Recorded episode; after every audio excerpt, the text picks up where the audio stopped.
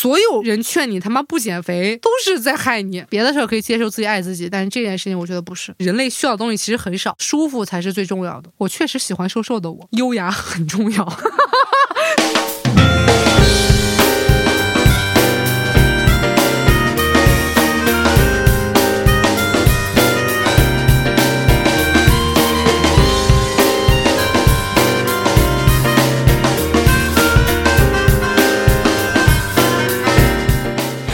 这里是深夜谈谈播客网络旗下的楼上两位，我是你们的主播赵大琴。怎么说呢？就是你说的有点害羞，有点骄傲。我最近在微博发照片，大家都会问我说你是怎么瘦的。实际上，我觉得这件事就有必要聊一聊。甚至在播客的底下，大家都会说，哎，我们来聊聊怎么瘦的吧。甚至我现在去拍照，去买拍照套餐，我都可以只买拍照不买修图，因为我觉得没有什么可修的。我操，这句话说的啊，开心啊！我就先给大家聊聊减肥这件事情，毕竟我是非常非常有发言权的。我人生最重的体重是一百六十斤打底，一定是往上的。我现在是一百一十八公斤，牛不牛逼？这就是血泪史。但是这件事情时间跨度也有点大，我们从怎么胖的开始说。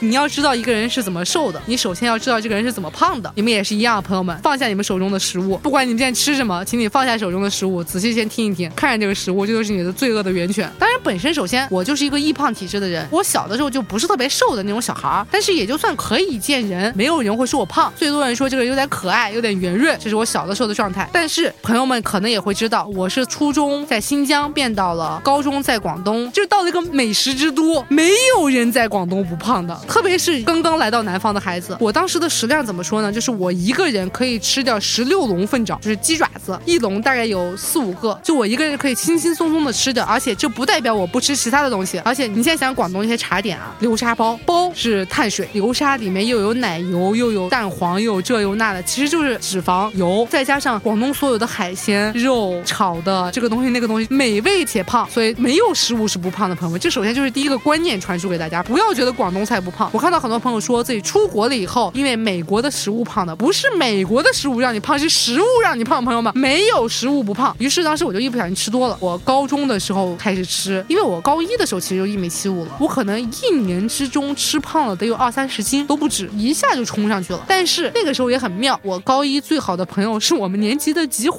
哎，我们年级的菊花是一个永远吃不胖的女人。我和她在一起，每天吃，早上吃早茶，中午吃午饭，下午茶，晚饭，晚饭完了还有有宵夜，宵夜完。了还在吃个糖水，人家不胖，我就觉得我他妈也不胖，照了个镜子似的，就参照物是错的，所以我就猛吃，也不照镜子，也不自拍。高一基本上没有留下任何的照片，直到有一天我喜欢上了一个男的。你总要有一些东西刺激你变胖，这他妈并不是不女权，很正常，不是物化女性。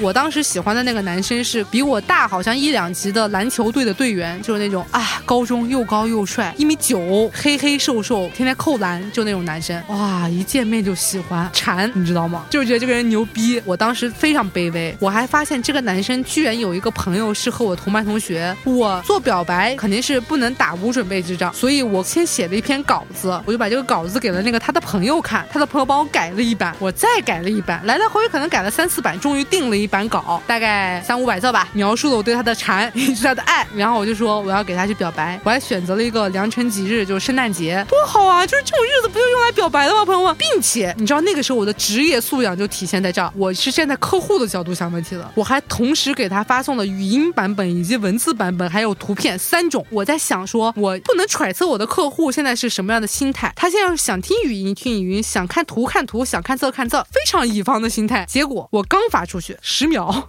迅速明显他根本就没有点开看的那么一个时间，我就收到他的回复。我现在还记得他说：“谢谢你喜欢我，你他妈都不点开你就知道我喜欢你，就是谢谢你喜欢我啊，你很快就会有。”新的喜欢的人了哦，我跟你说这句话印象深刻。其实这件事情也跟胖没有什么关系，但是你知道女人心海底针。反正我当时以我的年纪，我就迅速的把这件事情联系到了我胖。我觉得一定是因为我胖，所以你才不喜欢我。失恋使人奋进，这确实是我减肥的节点。高二的时候开始减肥，我当时减肥的方法也非常的淳朴。我高中的一个月的生活费是八百块钱，正常来说的话，我大概一个月可能吃饭也就是个五六百。但是我减肥期间把我我的伙食费能压缩到两百块钱吃一个月，哇，牛逼！简单来说就是不吃饭，爬楼梯。我第一阶段的减肥方法，我们当时宿舍是六层楼还是八层楼，反正我就每天上上下上下爬，爬到宿管阿姨也都认识我的那种状态，基本上缩断了自己所有的零食或者肉菜，所有看起来会胖的东西，反正我都不吃了。但这个时候其实是非常不健康的，朋友们，这个一定要提前说，它会让你的减肥非常非常的迅速。你看又有氧又节食，基本上运动和饮食两驾马车都已经有了。所以我当时可能在两三个月之内减了二三十斤，就基本上回到了我胖之前的状态。但其实那段时间过后，我就觉得不过如此，它没有让我觉得很开心，甚至因为你少喝少吃了很多糖啊什么的，其实你会陷入到一种非常匮乏、非常不开心的状态里面，你就觉得生活没有什么意思。所以当我面对高三考试的时候，我又开始正常吃饭，然后这些体重也迅速的回到了我身上。这其实是我第一个减肥的误区吧？只要单纯的凭借克制达到瘦的状态，其实不是的。这大概是我体重的第一次横跳，算反弹吧。中间永远在反弹。我觉得减肥就是一个，当你没有找到正确方法的时候，它就会不断的波动，不断的困扰你、消磨你的意志的这么一个过程，直到你打败它或者它打败你。之后的一段时间里面，我基本上就恢复了正常的吃饭。但是其实这段控制饮食给我带来的一个好处是，我对于糖和油腻的东西的欲望降到了非常非常低。我不能说它是健康的，但是确实是你一段时间不吃一种东西，你就会慢慢的遗忘它。如果你现在觉得哦，我有什么一个月不吃零食了，我还是会想到那个零食，我就啊牙痒痒流口水，那就说明你离开它的时间还不够久，你还可以想起来的味道。就是朋友，我们现在试一下，你现在听到说薯片，你现在想到的是什么？如果你现在想到的只是薯片两个字或者薯片的包装袋，OK，我觉得你是个健康的人。但是你的脑海里面冒出它的味道，你就完了。你时间久了，你养成了一个习惯，其实很多东西你根本都想象不出来它在你生活中是什么滋味，你就不需要。人类需要的东西其实很少，所以中间的时候我就开始在尝试更多的节食方法。我大概从高中毕业一直到我生孩子之前吧，可能四五年的时间里面，中间其实基本上就是在反复横跳，直到我生了孩子，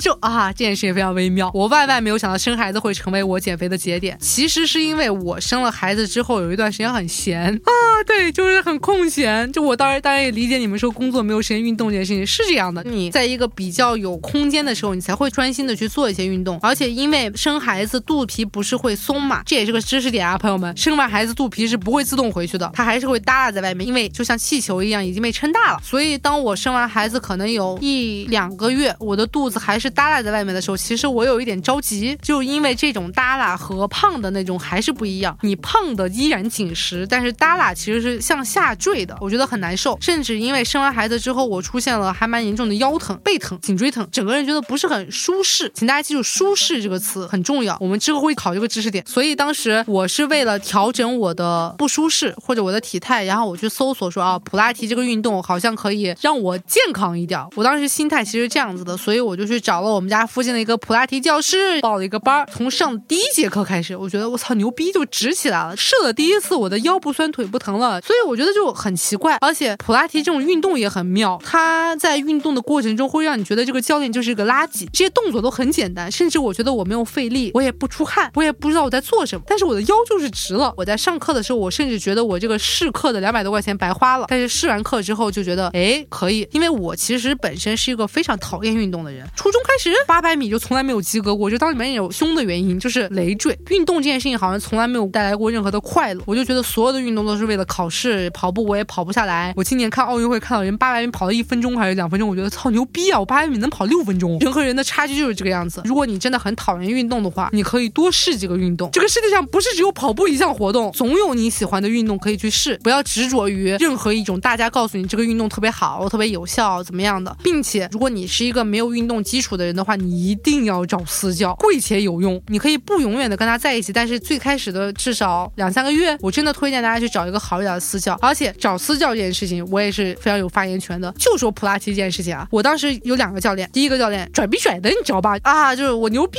啊！我要给你设定一个漫长的运动计划，办卡，我们要锻炼，最开始不会有效果的，你要耐心，我们要练下去。我当时觉得，嗯，不太对。但是我遇到第二个教练的时候，第二个教练说，我们先练，每一次你都会看到你身体的细微的变化，而且你主要会感觉到你的身体是舒适的，对不对？刚刚我提到舒适这个词，当你真正开始找到适合你的运动的时候，你会觉得整个人舒服了起来。这种舒服可能来源于流汗排毒，或者说你这种舒适来源。于你的腰板直了。之前教练给我拍过一张照片，是你试试整个人趴在床上，很自然的让别人从你的正上方给你照张相，你就会发现自己趴的可能很大几率是不直的，你的头、肩、屁股、脚它都不在一条线上，但是你自己根本感觉不到，直到它变直的那一刻，你觉得我好像舒服了起来，但是你甚至不知道是哪里给你带来的改变，我只是觉得我舒服了。我觉得大家可以把运动的目标变成我让我自己舒服，而不是任何所有的体能训练。找私教还有另外一个原因就是，我其实当时上课的时候有一个很大的感想是，他在给我做一些非常基础的运动，比如说什么臀桥啊、仰卧起坐啊之类的，但是他的顺序或者他的发力方法是完全不一样的。比如他会按着我的肚子告诉我说，现在你会觉得上腹部比下腹部用力要多。我曾经都不知道上腹部和下腹部是什么东西，它其实是会让你改变很多的观念。这件事情很重要，就是他会告诉你正确的发力方法以及运动方法。这是你在家里看着所有的视频所不能做到的。甚至我不推荐大家家跟着任何网上的视频瞎练，因为它其实可能会让你瘦，但可能会让你的身体更加不健康。这两件事情并不矛盾。好的运动是不需要让你坚持的。我本质上觉得坚持就是一个坏词儿。所有让你需要坚持的东西都他妈不是好东西。一段爱情，一个男人，一个工